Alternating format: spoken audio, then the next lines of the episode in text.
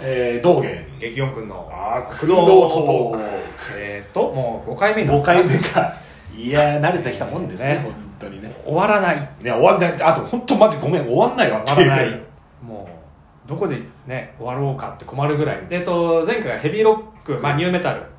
っていうことで、主に2000年代になるのかな、これまでは。まあそう ね話をしてきましたが、えーっと、なんだっけ、あのー、エイメンのどのアルバムが好き違う違う違う違う A 面ではない A 面は俺は意外と喋れないあ、そう。そうそうそうえ、コーマアメリカ。あったけどねだってあれ今 KC ケイオスであ、ケイシーはう、んあと、3年ぐらい前に家庭内暴力からで捕まっおうて、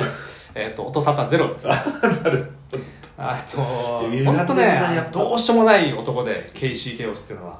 あのー、あれよ、いいとこまで行くんだけど、いつも自分で全部をぶち壊すっていそうう習性を持っていて、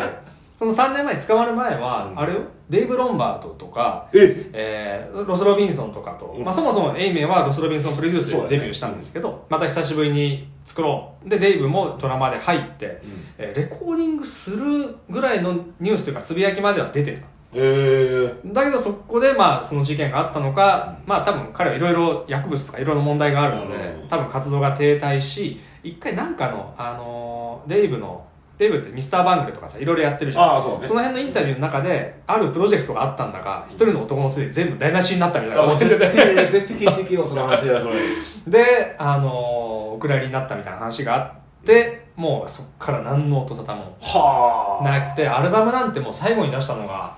2003年とかに、あの、システムオーバーダウンのギターのダロンかな、うんのレーベルから Eat Via Music っていうレーベルがあるんだけど、うんそっから出したアルバムが2004年 Death Before Music。えーちなみにミュージックの軸は SYC でシックあね、なんですけど、いいよねがもう、そのそう、さあなんか歪んだユーモアみたいなの好きだもんねそうそう そう。本当ね、ケイシはね、ブラックメタルとかにも足突っ込んでてうん、知ってるお前、当時あの、アミカスみたいなさ、あの、あジョイ・ジョディソンとか、知ってるヒルとかが一緒に絡んでたんじゃないかっていう噂のやつもあって、うん結局それはポシャっ、 やっぱポシャったんだけど、うんそれと最終的にはスカムっていうおバーンドで、えーっと、サモスだったか、タリムだったかな。あの辺のちょっと、あちゃんとしちゃたん人としたブラックメタル人脈も入れつつ、えー、1枚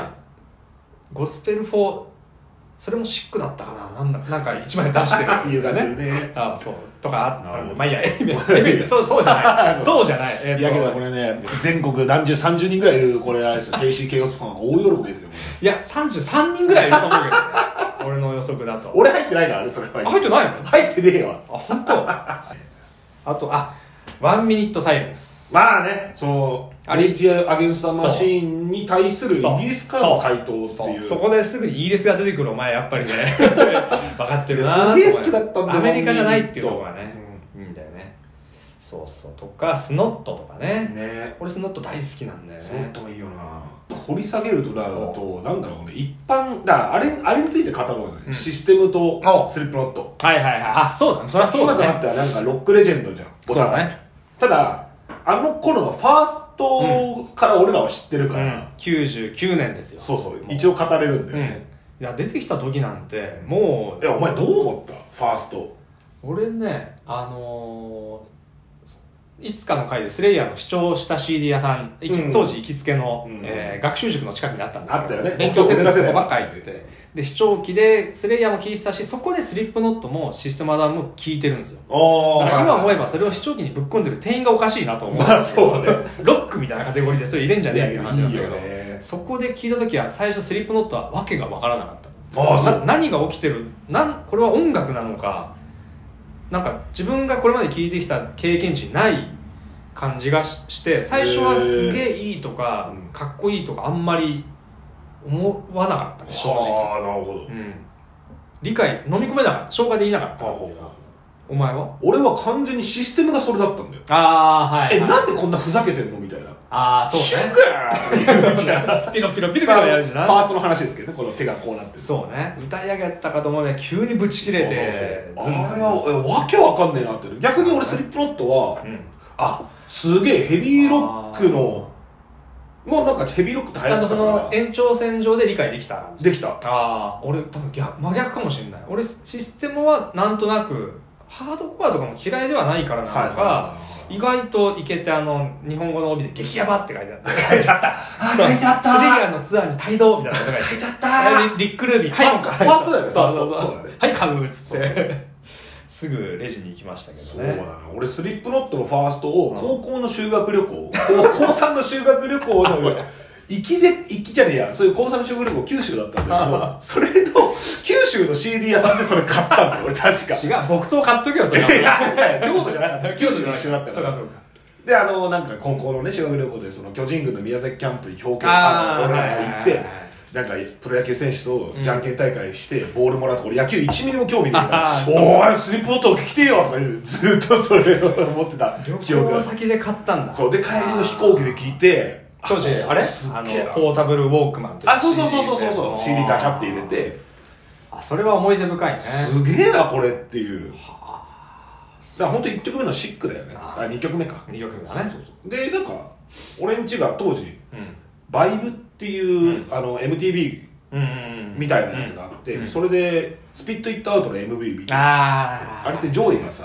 うんあのー三輪車だだあれがまあむちゃむちゃ怖くてでコリーがさあの時計仕掛けの俺んちじゃなくて、なんだっけシャイニング的そうなそう感そうじでそうさあれがシャイニングのまずパロディーなんだよねで俺さシャイニング知らなかったからさああでも俺も怖い怖い怖い怖い怖い何これ何これってなってあのジャック・ニコルソンのあの有名なシーンもコリーが再現してんだよねそうそうそうそうあのドア突き破って顔のやつもねあの PV ねあれは怖あかっ、ったね、たあれさあの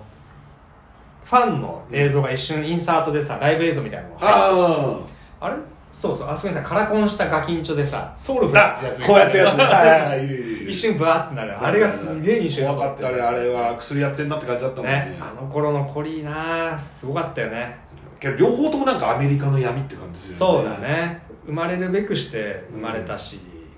セカンドの発売日も一緒だったんだよねあそうだっけそうそうセカンドがねえっとあれだよねアイオワととトキシシティまあそうだあれもね完成度さあのこの間パンテラの俗悪が完成度バランスは一番って言ったけどシステムで一番完成度高いのはやっぱりその毒性そうだよね毒システィねあれ全米1位取ったんだよねそうあれはだっていまだにみんみんなっていうか、まあ、好きだよねねまあれトだップ首位のさ YouTube の再そうそうそ生う何億回とかなんだよなんか変なカップラーメンみたいなの食ってるやつあそうそうそうそうそうそうそうそうあれもいいよねあとなんかあのメンバーがさビョンビョン首出るなんかさ変な合成みたいなシーンあるのしかあーあるあるあるあるああれれももそういいね確かにシステムなちょっとシステムはダウン聞いてみますかはい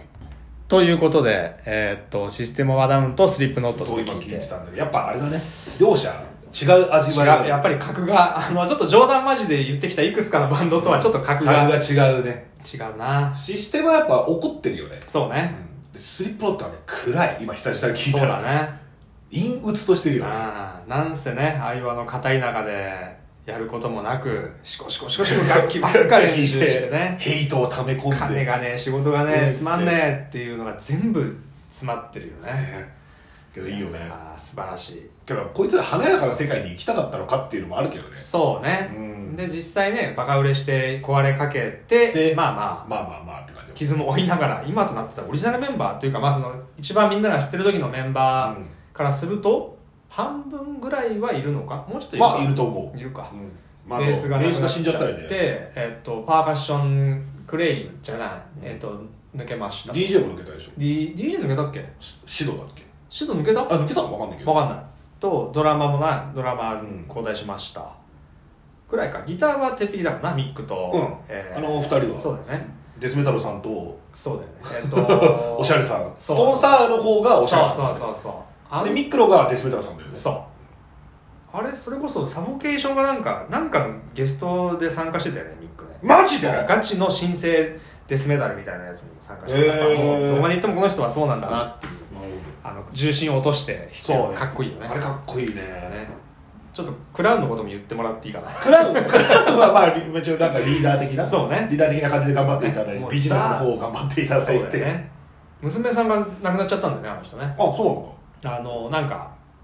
オーバードーズで死んじゃったらしいあまたロック毒してもともと麻薬中毒でリハビリしてたんだけど、でもういけるかなと思いきややっぱり再発しちゃって亡くなっちゃったんです去年ぐらいのことだったんですよあーロックしてるねね、